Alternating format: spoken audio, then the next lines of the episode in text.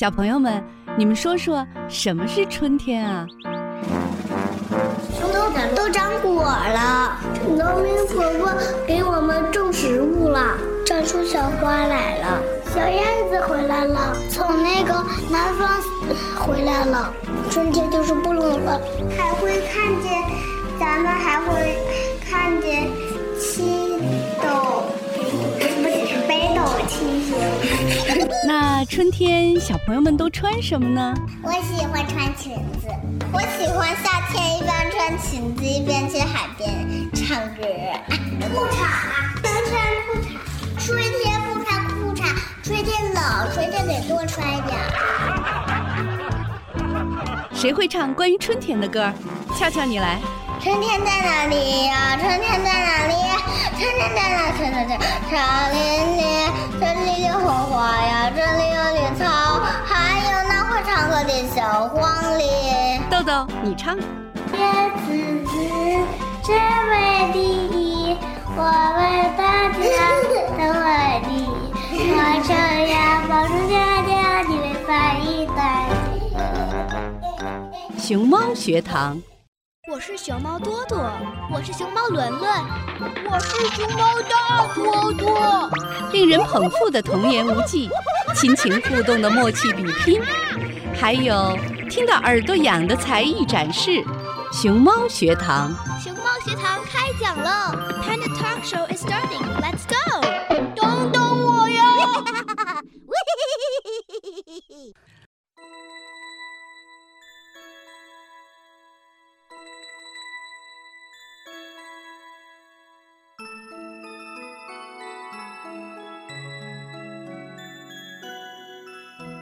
亲爱的小朋友们、同学们、家长朋友们，大家好，欢迎来到熊猫学堂节目，我是主持人陈琳。今天做客我们直播间的是北美资深教育专家、加拿大 Ajax High School 的数学部长傅燕老师。傅老师，欢迎您！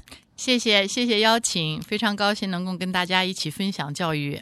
嗯，非常感谢傅燕老师在一天的繁忙工作之后赶来我们的直播间来给大家分享教育的话题。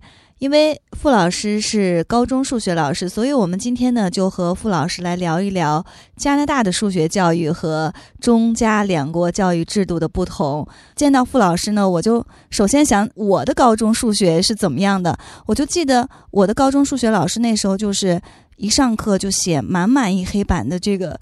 板书，因为它可能是减少粉尘嘛，密密麻麻写一黑板。然后那个时候我就发现自己近视了，因为就有点看不清黑板，就是从数学课开始的。所以我很好奇，就是您作为高中的数学老师，上课是什么样的方式？哦，嗯，很大的区别了，真的是，因为，嗯，现在我们讲是二十一世纪的，对吧？我们的这个科技这么发达，所以现在的话呢，我们每一个教室里头都已经有 smart board 了，嗯，所以我很少在用黑板了，我们现在叫用白板。对啊，所以我们都是在这个用这个啊这种啊有彩色的笔写的，所以就没有什么粉笔灰了。而且我的大部分课呢，我都已经变成是电子版的了，所以我都是用 PPT 啊啊，或者是我还可以用一些这种就是有有趣味的这种。现在因为你知道很多这个 IT 给我们做到了很多教数学的这种啊动画的动画反应的，所以嗯，我现在想想我那个时候跟你说的这个。真的挺像的。我想想，我我那时候的数学老师，我记记得有一个数学老师可以左右开弓，他可以就是面对着黑板，左手写左边，右手写右边，然后他都不转过身来啊。我们就是这样子，满满一个黑板，确实也是我觉得挺枯燥的哈。现在我们的课堂的话呢，真的要活跃的多。嗯，没错。所以说，科技的发展也可以让我们现在的课堂啊，学习就是变得特别生动有趣。那么说到这个数学教育啊，我记得呃，我们的老师有时候会把一句话经常挂在嘴边，就是“学好数理化，走遍天下都不怕”。那您觉得就是这句话拿到加拿大现在还适用吗？我我觉得还是挺适用的，但是呢，跟国内的那个适用程度有点不一样哈。我我们现在讲这个呢，我只能说是学好数理化，真的是走遍天下都不怕。但是如果没有学好数理化，你也不用害怕，所以得这么来说，就是因为在学文科的方面的话呢，在加拿大这边的话呢，发展也是非常非常好的。而且呢，做领导的，说句老实话，做领导的大部分都是学文科的啊。哦就是比如说我们教育上面的这样，我知道我的那些领导基本上没有是学数理化的，所以我觉得那他们比我们还厉害。我们只能是作为他们的手，作为他们的工具，他们是我们的大脑，你说是不是？但是数学一定要学好。嗯真的是数学一定要学好，因为我自己其实也是物理老师，因为我原来学工程的，所以我拿到这个教学执照的时候呢，我是可以教物理和数学。但是我很愿意教数学，我不是那么喜欢物理，我是更有热情教数学，所以我现在一直都是在教数学。那么在这种情况下，我就觉得哈，咱们说一下这个为什么走遍天下都不怕呢？咱们就说一个，咱们想去上大学，或者是想去去学院，就是中专或者大专 college，对吧？你看一看他们的要求，如果你是学理科的哈，学理科的要求呢，肯定就是说英文再加数学，我们有三门数学，我们的我们的十二年级有三门数学，所以他会其中两门是一定会要的，微积分和函数是一定要要的。统计学的话呢，可以作为附加。所以你看，三门数学再加一门英文，这就四门了。剩下的两门基本上就是物理化学，然后选择。所以你看是不是？如果是理科、工科的话，它的要求那真的就是走遍天下都不怕了，因为它要求着这个你才能进入到大学，这是一。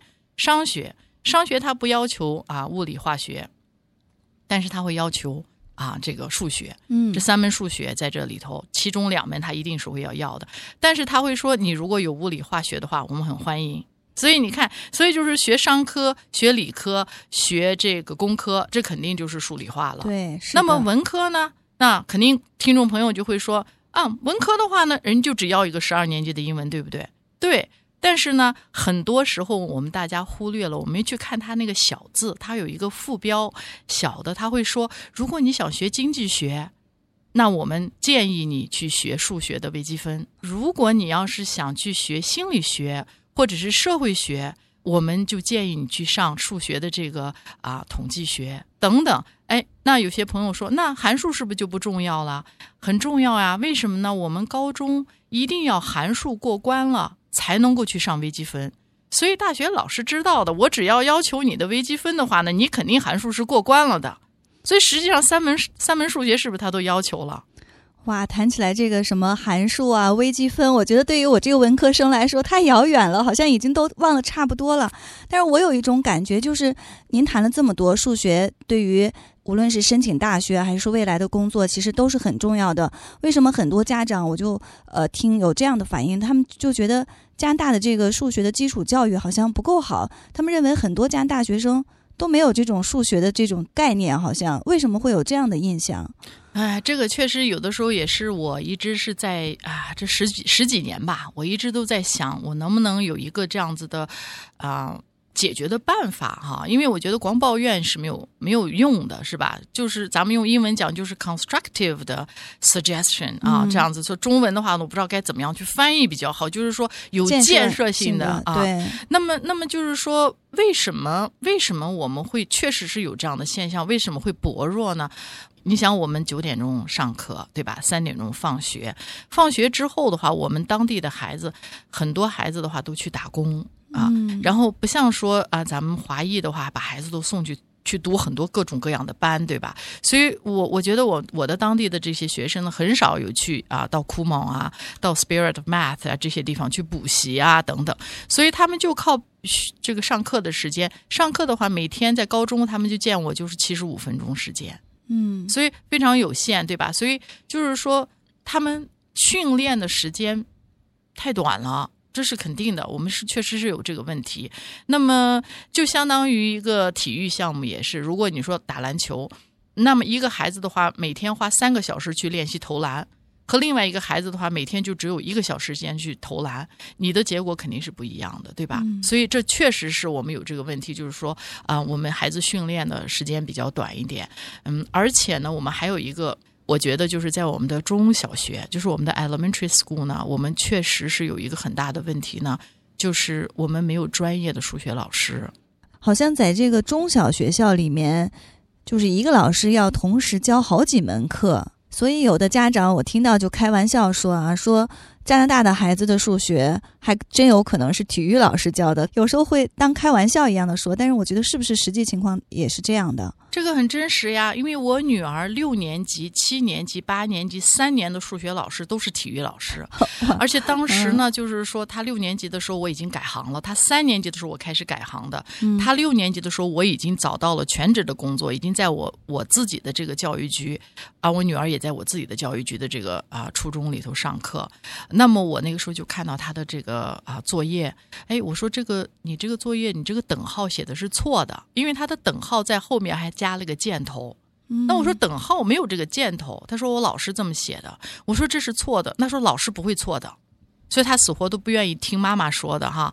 然后呢，我就啊发现呢，他的考试卷子有很多时候他做的是对的，老师是判的错的，嗯，他做的是错的，老师判的是对的，经常有这样的问题。后来我就到学校去找这个老师了，因为我们都在一个教育局嘛。那后来这个老师当时呢就知道我是在高中里头当数学老师，所以他就。非常尴尬，当时就眼泪就下来了。一个年轻老师，所以我很不好意思哈。然后他就说：“他说我真的很不好意思。他说啊，我是体育老师，我从小就很痛恨数学，我就特别不喜欢数学，我最不喜欢的就是数学。现在我赶鸭子上架，我得教数学，而且这数学对我来说，我真的是我前一天晚上自己复习一下，准备一下，第二天我就要上课。”我要教课，而且我还要教英文，我还要教体育，我还要教科学，所以我根本没有时间。所以有的时候判作业的话呢，我我是让我的学生高年级的学生来帮我判作业的。嗯，我当时真的都傻眼了，我当时就觉得居然还有这样子的现象。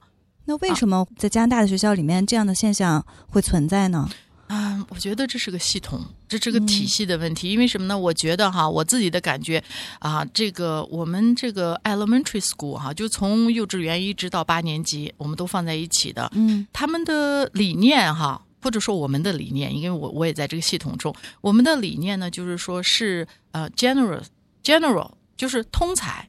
从中国来讲，就是说一个老师呢，要什么都会一些，但是呢，不是专家。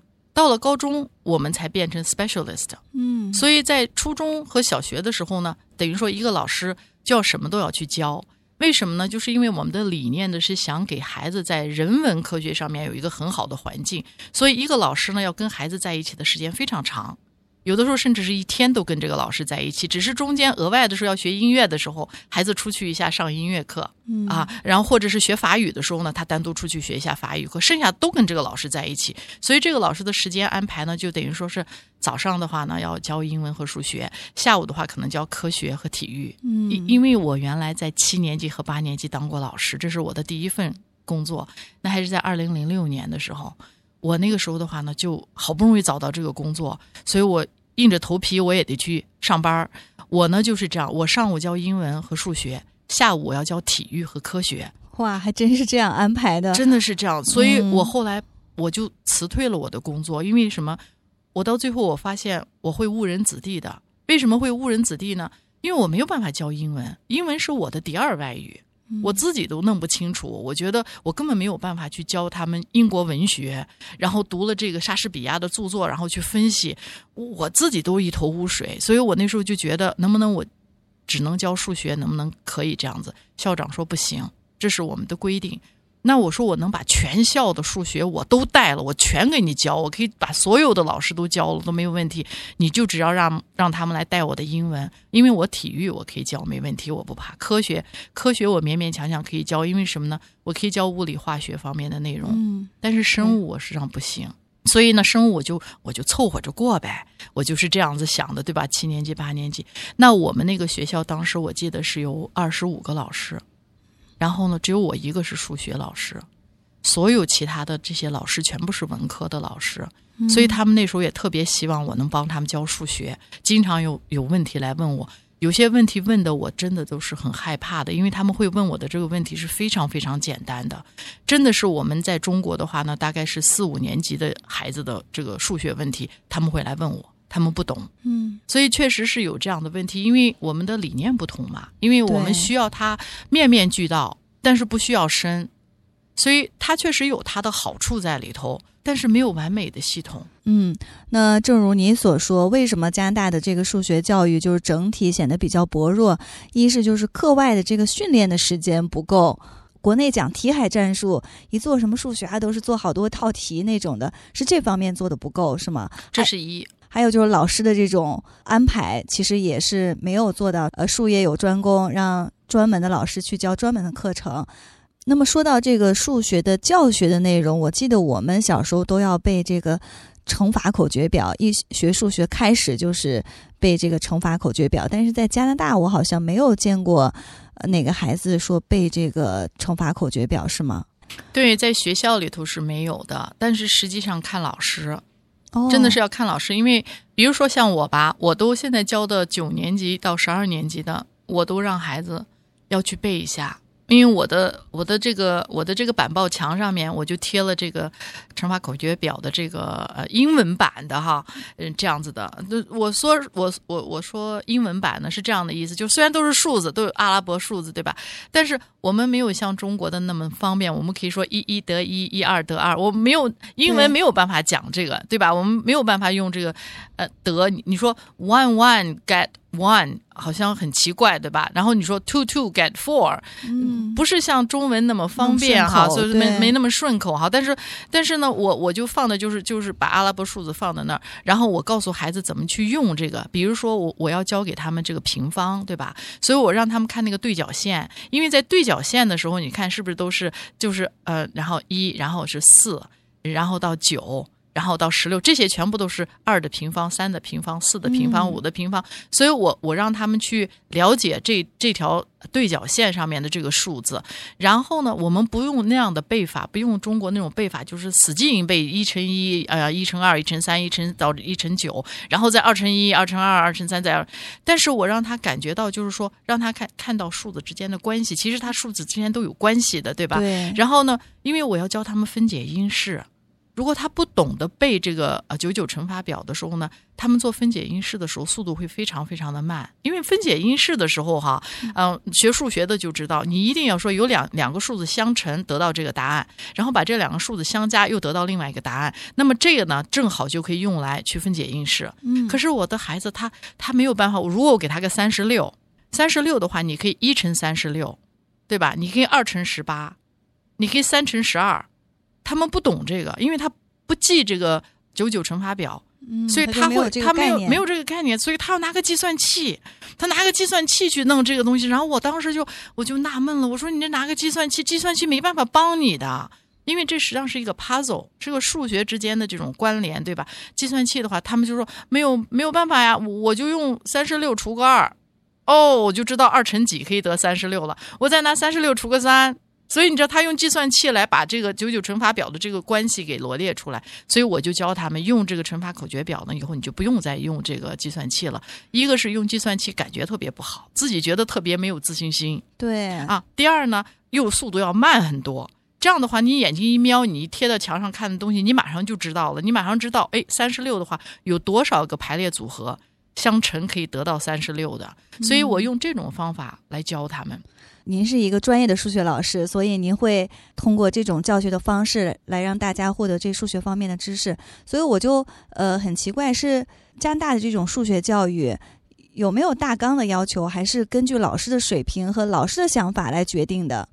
是这个很好的问题，真的是因为因为很多时候很多家长都说你们也没有教科书，你们也没有大纲，那到底是怎么教的？其实这个是个误导。我们有大纲，我们也有教科书啊。这个我们，而且我们的大纲呢，真的是非常的漂亮，非常的好。所以我一直想借着这个机会啊，跟大家分享，就是说，如果呢，您想要了解到这个大纲的内容呢，你可以在 Google 上，然后你就打这个 curriculum。Curriculum 就是大纲的意思，然后呢，那上面就会马上给你显示出来啊，到这个政府的这个网站里头，而且呢，我们这个啊网站里头的内容啊，真的非常非常的丰富。啊，因为啊教育厅花了很多的资金，雇了很多是读博士专门写写大纲的啊，而且还有跟国外的各个组织。比如说欧洲的、北美、美国的啊等等这样的组织，然后建立了一个非常非常优秀的大纲，真的是啊，这个大纲呢，因为我呢是九年级到十二年级的大纲呢，我基本上可以是这个倒背如流了。因为什么呢？我是数学部长，我的数学部长，你知道，在这个加拿大我们这个系统里头呢，叫 curriculum leader。我们的 title 就叫 curriculum leader，就是说我这个工作呢不是行政，是业务上面的一个领导，嗯所以我呢，我的唯一的这个任务呢，就是说带领我的梯队，要能够最完美的去完成这个大纲制定的这个蓝图。但是非常非常辛苦，非常难，就是大纲非常漂亮哈。啊，然后呢，但是呢，我们的问题呢，就是说啊，就像建筑师画了一个非常美丽的图案啊，然后呢，工程师造不出来，那就说跟老师的这个水平有关系是吗？对，太有关系了。所以刚才刚才咱们讲的，就是说有两点，我说为什么我们的基础基础数学的基础打得不好，一个呢就是我们训练的太少了，我们题目做的太少了啊。第二个呢，最关键的是第二个呢，就是我们的老师不行，我们没有没有这个啊，就是数学专科的老师在我们的 elementary school 里教书，高中都是专科的。为什么呢？高中的数学的话呢，啊，你如果没有学数学，你不喜欢数学的话呢，你基本上没有胆子敢去教的，不容易，很难教啊。但是呢，呃，从一年级到八年级的这个我们的大纲要求的东西是很简单的，所以很多人是可以赶鸭子上架去教的。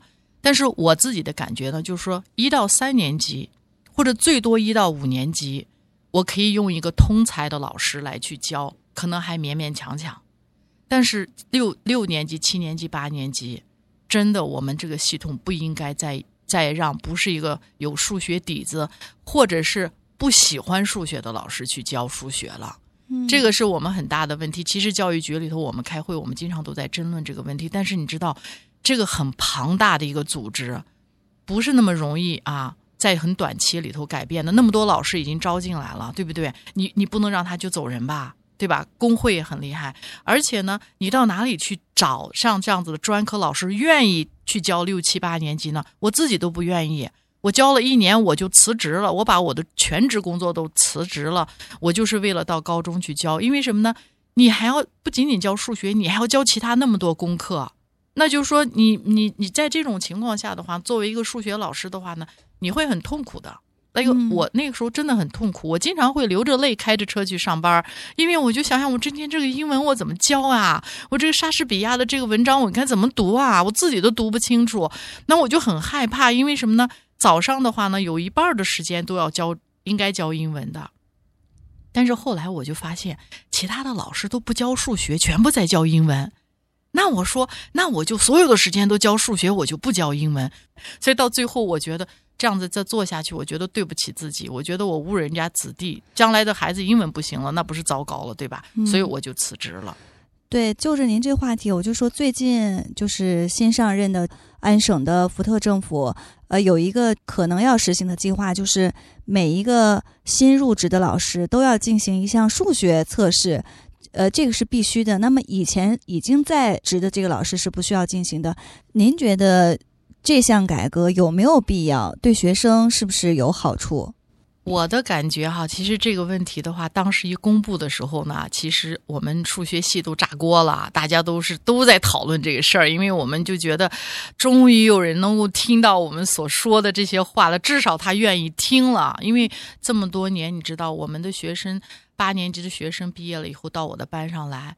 然后让我很头痛，因为什么呢？我这个班上三十个学生，对吧？三十个学生可能有五个不同的数学等级，我可能有五六个人只是小学三年级的这个水平，我可能有五六个人是小学五年级的水平，我可能有啊七八个人的话呢，可能是真正可以上九年级的，然后我又有两三个呢是属于那种超常学生，数学特别好的，所以你一个班上的话呢，你有四五个，甚至我说五六个不同的等级，你说你这个你上课的时候你是不是？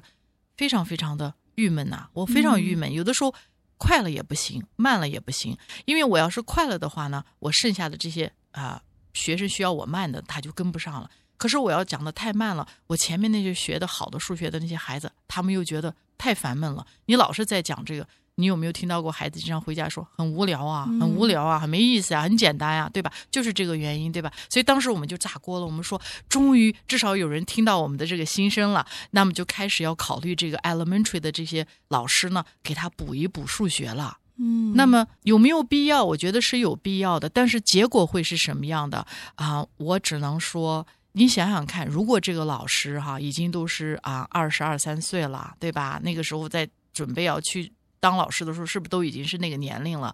那么他在前面的这么多年里头，对数学都非常非常的恼火，非常的痛恨。你觉得给他二十个小时的时间去补一下，能够把他很多的这个啊人生观对数学的人生观可以改变吗？嗯，非常困难的一个事情。啊，我就觉得就是说，虽然能帮助一点，但是呢，结果会是什么样的话呢？其实大家自己都都心里很明白的，对吧？所以还是要需要这个他当年在读大学的时候就应该是也要上数学的，而且他当年在高中的时候呢，他要去读的这种理科的话呢，他会把至少我们高中的这些数学要学过的。嗯，中国的就是，比如说数学老师，那肯定就是大学里面的数学系毕业的，然后物理老师是物理系毕业，都是这样的。那在加拿大的这个学校里面，不是这样的，是吗？不是这样的，而且呢，说我自己的感觉，我现在的毕业生从二零零九年第一批我的高中毕业生到现在，你看也差不多快十年了，对吧？那么我我这个就是说学理科的，在我的微积分班上和函数班上毕业出来的，当老师的寥寥无几。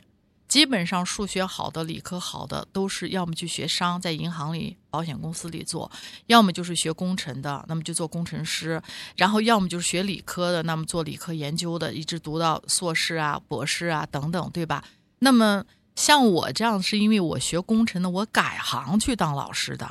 那我的学生还没有存在改行去当老师的，他们现在还都是在自己的这个行业里头干的都啊很开心的，对吧？那么剩下呢去当老师的，我的几个学生他们都是学文科的啊，就是比如说他们是学啊啊这个啊历史、学地理，然后学了历史地理之后呢，大学毕业了以后呢，又找不到工作，然后他们就返回到学校去读一年。当时的时候是读一年，就像我一样的。我在二零零四年的时候，我我又回到大学里头去读了一年，就拿了一个、啊教育教育学士的双学位。哦，这样的话就有资格去当老师。对，所以你想，如果他们就要回去再这样学一年，那么在这一年的时候呢，这就是啊，福特政府讲的，在这一年的时候呢，就要去读一个二十二十个小时的数学。可是当时你想想看，你申请去地理或者是学历史的时候，你根本不需要上十二年级的任何一门数学，嗯，你就是只要是十二年级英文就可以了。因为这又讲远了，讲到我们高中的这个毕业的要求，对数学的要求，九年级、十年级、十一年级是必修数学，十二年级的三门数学全部是选修课。哦，所以很多学教育学的，他都根本没有去上十二年级的数学课，所以他到十一年级就就打止了。而且呢，他在九年级、十年级、十一年级的时候，他可以不用去上 academic 的数学，他可以上 applied。嗯 apply 的数学上就是去中专就可以可以接受的。那么它的这个难易程度呢，就比 academic 要降低至少百分之三十。所以你想想看，所以很多去学教育学的，实际上都不是我数学班里头的孩子。嗯那么他们去补个二十个小时的话呢，那能起多大的作用呢？而且他们补的这二十个小时，补的就是六年级的。你看那个报纸上登的是补六年级，我们初中六年级和七年级的数学，你就可想而知，他们这样的底子是在可能底子就是在四年级、五年级的这样子的嗯水平上，但是他要去教数学呀。如果他找到工作，他要去教数学呀。所以啊，这个系统的话呢，是让人非常的郁闷。我这是郁闷十多年了，嗯所以很多时候我做讲座的时候，我就告诉家长，就是说，您查一下，查一下这个老师的背景，因为是可以查的。嗯背景是可以查的，因为我们是属于半个公务员，所以我们的这个背景全部都是 public knowledge。所以呢，这个网站呢是这样，是写 www dot o c t dot c a，非常容易。然后呢，O C T 的意思，O 是代表 Ontario，C 是代表 College，T 是代表 Teacher，因为它 Ontario College of the Teacher 是给我们发执照的机关，这个就是它的网站。一打进网站就有一个查 Find out the teacher，你可以把老师的名和姓打到里头，他会把整个老师的背景，他大学是在哪读的，或他的硕士在哪读的，或者是他的博士在哪读的，他的执照是应该教什么课程的，是在哪一个级别的？我们有四个级别，啊，一个是 primary，那就是教幼稚园一直到啊三年级；junior 是从四年级可以教到六年级；intermediate 是从七年级教到十年级；senior 是从十一年级教到十二年级。所以很多时候你查到你老师的这个背景以后，你会非常吃惊。第一，他可能是在教七年级、八年级，但他只有 primary 的执照，嗯所以他应该只教到三年级。然后有很多老师，他应该是你一看他是 Bachelor of Art。Bachelor of Art 不只是只是说咱们的美术那个 art，就是 literacy，就是文科、嗯这个 art。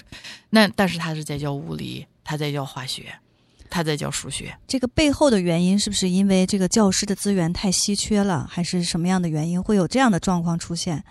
啊，我觉得可能有很多很多的原因在里头。其中一点呢，我就觉得这就从几十年前开始的时候就会有这样子的现象啊。很多老师的话呢，现在都已经三四十年就是这样教下来的，所以要慢慢慢慢等到他们退休了以后，招新鲜血液的时候，如果他们愿意改变，就是咱们这个领导啊，能够愿意改变的话呢，他就会开始。多招这个有理科底子的，对吧？我们缺的，但是呢，如果我们的理念仍然是啊 generalist，是不是 specialist 的话呢，他仍然需要所有的东西都可以学到。那我们理科的话呢，说老实话，能有文科底子的人真的不多，而且理科本身愿意来教教书的也很少，所以到最后的话呢，你的这个供求关系吧，大部分愿意来做老师的，可能还都是学文科的。所以不太多，而且学理科的像我这样改行的话，我是不愿意留在这个 elementary school 的，因为我要教很多其他的东西，我不愿意，所以我就必须要往啊九年级、十年级方面去往高高中走。嗯所以这样的话呢，就是一个确实是一个缺乏。那么就要以后将来就必须要从系统上，如果有一个什么样的啊改变啊，就是说啊以后的话呢，比如说从六年级以上，那这个老师就不要再教其他东西了。教数学的就教数学，教科学的教科学。这样的话呢，可能会吸引更多像我们这样教高中的老师，找不到高中工作的，因为高中的工作比较难找。因为你像我们教育局吧，我们教育局啊，杜兰区教育局，我们有二十五个高中，但是我们有将近一百个小学和初中。所以你想嘛，一个萝卜一个坑儿的话呢，是不是高中的老师要的就少？这个小学和初中老师就多，所以很多时候你是没有办法，你先找工作，先踩一脚进去，你先找到了这个 elementary 的工作，然后将来再慢慢从内部往上再走跳到高中。所以这是在多伦多 board TDSB 的话呢，他已经把这个 board 分成两个了，就是说 elementary 是一个 board，高中是个 board，两 board 之间是不能这样子调节的，哦。所以他已经有这样子，因为他 board 很大嘛，我们没有那么大。嗯，所以你就想这个体系上的问题啊，真的是，真的有的时候我觉得就是太庞大了，你知道太庞大一了，时很难做出改变的。对，非常难，嗯非，常难。那刚才傅老师跟我们大家一起聊了聊，我们华裔家长很关注，也非常想知道的，就是 Gifted Program 这样一个做了一个全面深入的了解。刚才您提到的是小学阶段是有这样的一个筛选，然后进入到这些项目当中进行学习。那么进入到高中之后，这个项目是不是就是延续下去了？这些孩子就可以一直在高中也在同样的一个项目当中来学习？非常好的问题，因为我相信哈，我们都是希望是继续的，对吧？所以教育局也是这样，所以我们这个 gift 的项目并没有说小学结束了以后就结束了，我们仍然让它延续到高中，但是在高中和小学差别非常的大。那么小学和初中呢，我们是把他们。啊，集中在一起，在一个班上，所有的孩子都是 gifted 的孩子，都一定要有这个 IEP，你才就相当于有了这张票，你才上了这辆车，对吧？但是在高中的时候呢，我们啊、我们某些学校就像跟小学和初中一样，也是只有个别的学校选择的，而且选择的位置也是啊、分散一些，比如说东南西北这样子。然后呢，就叫这有 gift 项目的高中，所以从九年级就开始有。而且呢，你如果在这个高中阶段呢，能够有十门功课上的是 gift 的这种课程呢，还会到最后毕业的时候给你一个 gift 的证书。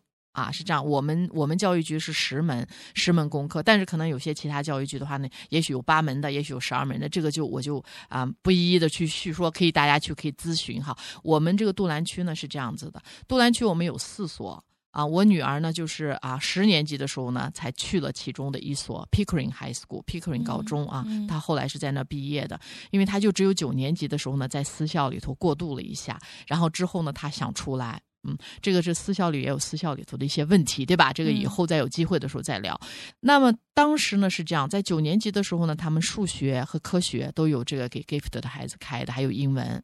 你如果是 gift 的这个有这个啊证书的哈，就是这个小学的这样的，你就可以直接去报名参加这个啊课程。但是你如果不是 gift 的孩子，在高中里，只要你成绩好，嗯，比如说八十五分以上，有些学校是有一个这样啊，我记得女儿那学校就是八十五分以上的孩子啊，你就可以去你选择这门课。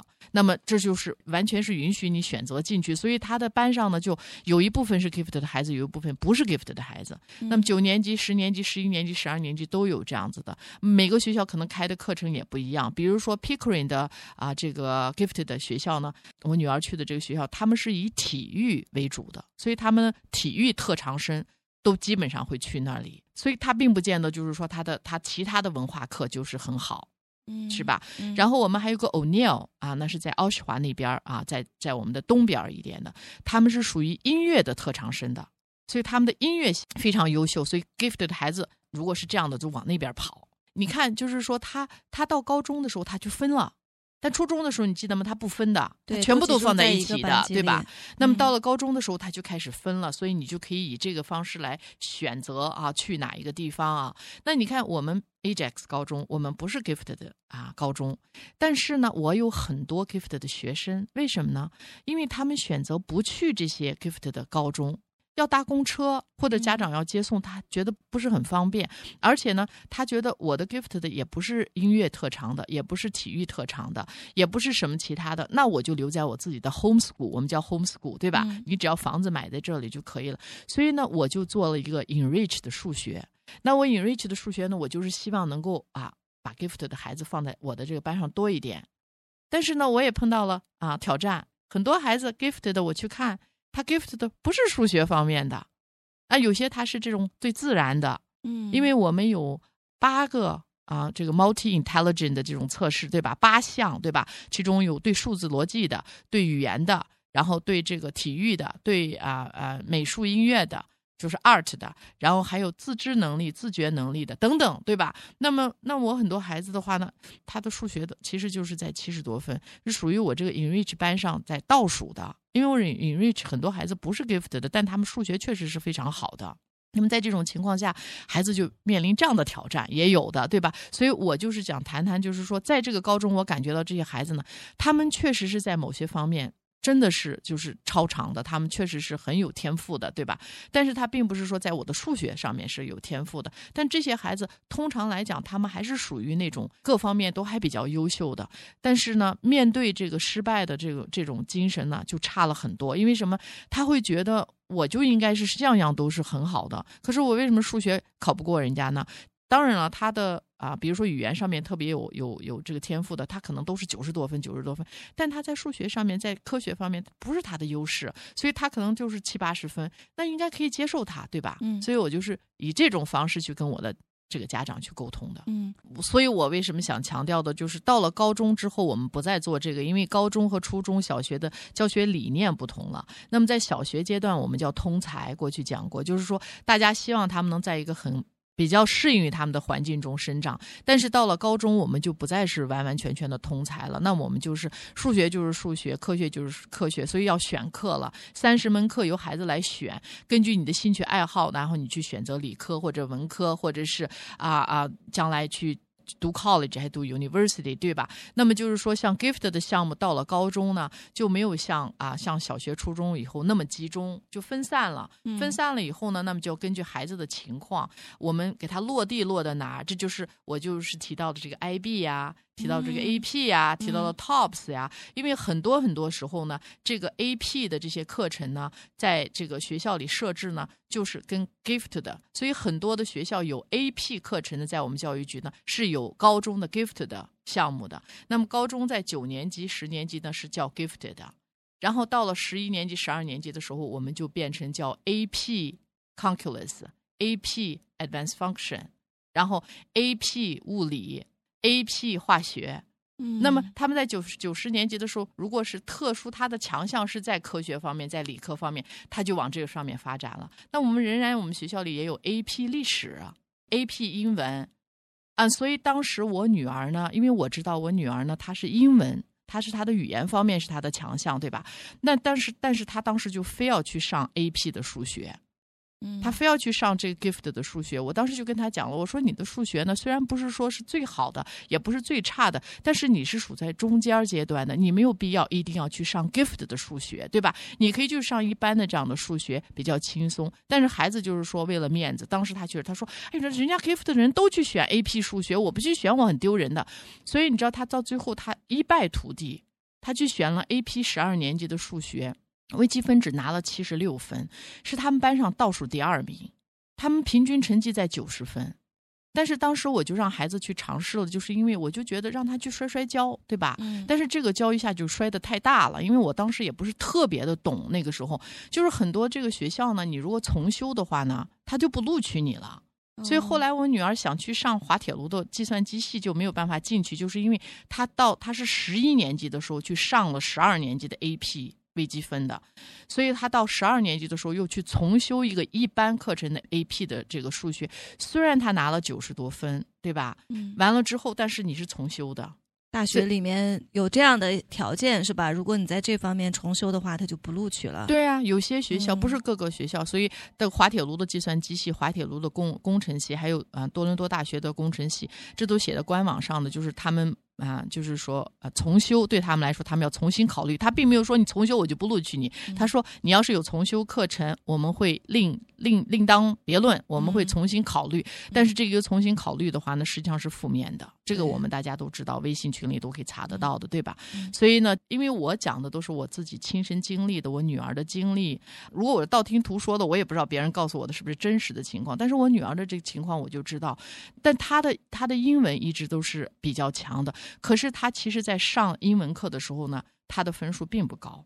她分数并不高，就是因为我女儿她有她的很大的挑战就在这里，就是说她是属于那种不太能够适应于啊通常的教学方法，他就会老是跟老师对着干的那种，对吧？但是之后他到大学里头真的是如鱼得水，就是自学能力比较强的，所以这是他的。弱项变成强项，但是有很多孩子的话呢，在我的数学的这个 enrich 的班上，gift 的孩子确实数学非常好，他们真的是数学方面就是是有天赋的。嗯，那么也有这个孩子呢，就是美术的天赋非常好的这种美术天赋，但是他们同时数学也特别好。我也有这样的孩子，所以这个案例真的是琳琅满目，很多很多的，所以你根本没有办法去统一的，嗯，画一道线出来。对我们稍稍总结一下，就是在小学当中筛选出来的这些 gifted program 的孩子，到高中之后，不同的科目其实都有相对应的课程。这些孩子一种选择就是继续在这些课程当中继续学习，同时他们也还可以做出其他的选择，就像您刚才说的。就是 AP 是对应的 Gift Program 这个高中的部分，那其他的比如说还有您提到的 IB 课程，还有 TOPS 课程，这些课程他们怎么选择？有什么优劣势或者是区别？我听说 IB 项目里头的很多孩子是当年是从 Gift 的项目过来的，所以这也就是为什么在 Gift 的项目之后落地呢，可以落到好几个地方。像我女儿的这个呢，她落地的就去了 AP，因为当时我们教育局没有 IB 项目。那么现在我们教育局，我这个呃任教的学校呢，从明年啊开始，二零二零年九月份开始，我们开始招收第一批啊这个九年级预科的 IB 了。IB 的话呢，也是很大的一个项目，我相信听众朋友们。可以到这个网络上面去查到很多有关 IB 的这个情况。那么 IB 呢，啊、在我的眼里呢，是属于属于这种比较偏综合性的或者更偏文科多一点的，因为它的这个项目呢，在这个数学呀、物理呀、科学方面呢，并不是属于它的最重要的强项，而是英文呀、法语呀、第二语言啊，还有很多啊、政治经济学方面、人文科学的东西它，它会很强。这个可以理解。如果大家知道 IB 的项目的来源，都是一些大使馆呀、这政治家呀，对吧？这种。这种社会学家呀，对吧？他们并不是来源于科学家、工程师啊、医生啊这些，对吧？所以他是属于这样的方面。那么很多你知道，有很多是文科很强的，是他们天赋的这种 gift 的孩子，对吧？所以他选择这个 IB 项目非常好的。啊，这是一个落地，因为它都是择优的嘛，对吧？因为你确实要有一定天赋的孩子，你在那个强压下的话呢，你才会比较容易如鱼得水，对吧？嗯不会那么特特别辛苦。那么讲到这个 TOPS，我知道我们时啊、时间的关系，我们以后还有机会多讲讲 TOPS 这个呢是个理科的择优项目，而且呢它是我们公立学校里头产生的，多伦多 Board TDSB 的啊，他们在二十多年前的时候开始的第一家这个 TO。P.S. 它并不是说我们所说的 top 是顶尖的，嗯它是就是用了这个谐音字，T 呢是指 talent 的，O 呢是 offering 给这个优异的孩子提供的，P 呢是个 program 是项目。那这个项目是什么呢？最后一个字是最关键的，S 是 science。所以它是个理科的项目。进去考试的时候要考英文，要考数学，要考科学。他们把英文看得非常重要，我就特别喜欢这个项目，就是这样。它虽然是个理科项目，但他希望培养孩子是一个综合性的，因为什么时候都不能。离开语言，对吧？就是说，在这个英文方面，他也要求的非常强，而且他有很多 leadership 各个方面，而且最好的呢，他是延续我们安大略的教育大纲。嗯它是真正的这个延续的，就是说在我们这个大纲之下，IB 呢是欧洲的大纲，跟我们的大纲的是有区别的。AP 的话呢，完全不是一个体系，是一个考试。嗯 AP 的话呢，是将来到五月份的时候去考试，拿了这个分数以后，将来啊去申请美国的大学呀，这是一个敲门砖，对吧？所以，但是 TOPS 不是，TOPS 是一个体系。那么这个等我们有时间的时候，我们可以设置一个专门的时间来讲这个 TOPS。那么听众朋友们也可以仔细去查一下，因为很多这样的文章，对而且也可以打电话打到 TOPS 这个学校。那么现在 TOPS 在五年多前又开了一家啊，是也是多伦多 Board 啊、那么就现在就有两家了。那么就整个我们安大略的话呢，就这两家有这个项目。可以想见这个竞争是不是非常的激烈？对，是确实是这样，非常难考进去啊、那么每年的话呢，大概就是招五十个人左右，那么就是九年级五十个人，然后走上去到到十年级、十一年级、十二年级，那么四年的话呢，你想也就是两百人吧。嗯所以他的这个就是一个在一个这个学校里头的一个小的独立王国一样的啊，是这样子的。跟 IB School 也有点像，IB School 也是这样，但是呢，我欣赏他的就是一个我是理科生，我是工科生，我偏偏重于理科，所以我喜欢这个项目。第二呢，它是我们安大略的教育大纲下的，是我们自己教育局的，所以这样的话呢，就在融合方面的话呢，我觉得少了很多的呃这种挑战和隔阂。嗯，那这样说来，是不是在之前的阶段，如果你是 gifted program 在理科方面特别突出的，优于普通孩子，那 TOPS 应该是他们的一个首选。我觉得是这样子。如果呃，如果我的孩子是这样的话，我会首先去先去好好了解一下 TOPS。嗯当然，IB 也是不错的这个选择。那么 AP 项目也都是属于不同的这样选择，所以大家就是根据孩子的这个啊、情况和你对孩子的了解，然后呢去做做做最后的这个选择。因为 TOPS 的考试也是在啊、七年级的时候啊去考，IB 的话呢，虽然九年级和十年级是是预科，但是你其实在多伦多的很多学校里，在小学就开始有预科了，因为你可以看到 IBO 里头有讲到这个小学和初中的这个预科培养，因为你要先给他把基础打好了，嗯要不然一下子是走不到这个金字塔尖儿上的，对吧？所以要一点点的往上去走。那么可能只有这个 AP 的这个项目属于比较。自然一点的，就是说你到时候参与了，然后你就去考试，能够考到多少分以后呢，你就可以拿到这个学分、啊。然后我女儿当时就没参加去考试，她上了 AP 的，但她从来没有选择去考试，因为她说我也不准备去美国，我就是想给自己一个这个面子上的这个啊竞争，对吧？所以有很多孩子的话呢，他也没有去参加这个考试，也没有用上哦 AP 的这个资源。Gift Program 上来的孩子，自然而然的可以选择这个 AP，但是这个 AP 您又说跟美国的这个大学录取又是联系在一起的。是，就是说 AP 我们在学校开的叫 AP 课程。就是在这个课程上呢，你仍然是用我们安大略的这个啊这个课程的这个编号，嗯你可以将来用这个成绩去申请大学，必须要有六门功课嘛？但是呢，AP 为什么要加个 AP 呢？每年的五月份呢，都有一个这个 AP 的考试，这个就是 AP 组织，就是美这是个美国的项目。那每年的五月份，它有三十多门呢，就是有有文科上面的，有理科方面的，还甚至有中文的，还有中文的这个 AP 考试。所以我们的课程呢就教的比较快。那我们能够在四月份的时候就结束了，我就开始给他准备，让他去参加五月份的这个啊、考试，因为我们的课程通常是六月六月底才结束嘛，对吧？所以他为什么我女儿不成功呢？就是速度太快了，我女儿就是不能在那种很速度很快的环境下去去学习，他要慢速度的。嗯所以他就没有成功。但是很多孩子的话呢，他本身很好，他喜欢这种很快速的、有挑战的，所以他就很成功。这就是我刚才讲的，为什么 AP 的考试最终的这个考试考完了以后呢，你如果能拿到五分啊，平常是一二三四五，拿到五分呢。美国的大学就可以接受你的这个学分，你就可以免免免去这门数学的这门微积分的课程，大一的时候就不用上了。哦，所以很多的时嗯候，孩子可以拿到很多的这样子的啊、免学分的话呢，他会很快的就进入到大二、大三的学习了。大一的时候就进入到大二、大三的学习了，有这样的孩子。嗯那么对我们加拿大的大学来说呢，没有像美国大学那么有优势。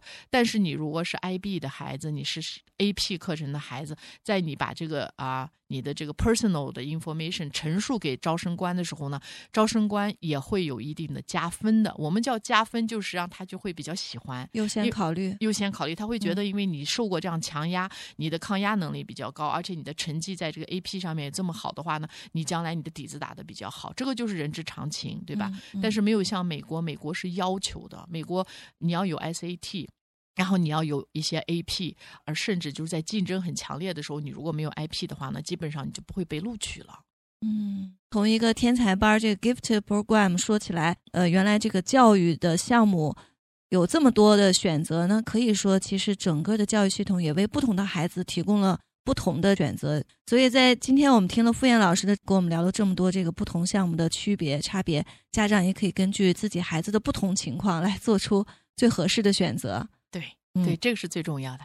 对，今天的节目到这里就结束了，非常感谢听众朋友的收听，我们下周同一时间再见。谢谢大家的收听。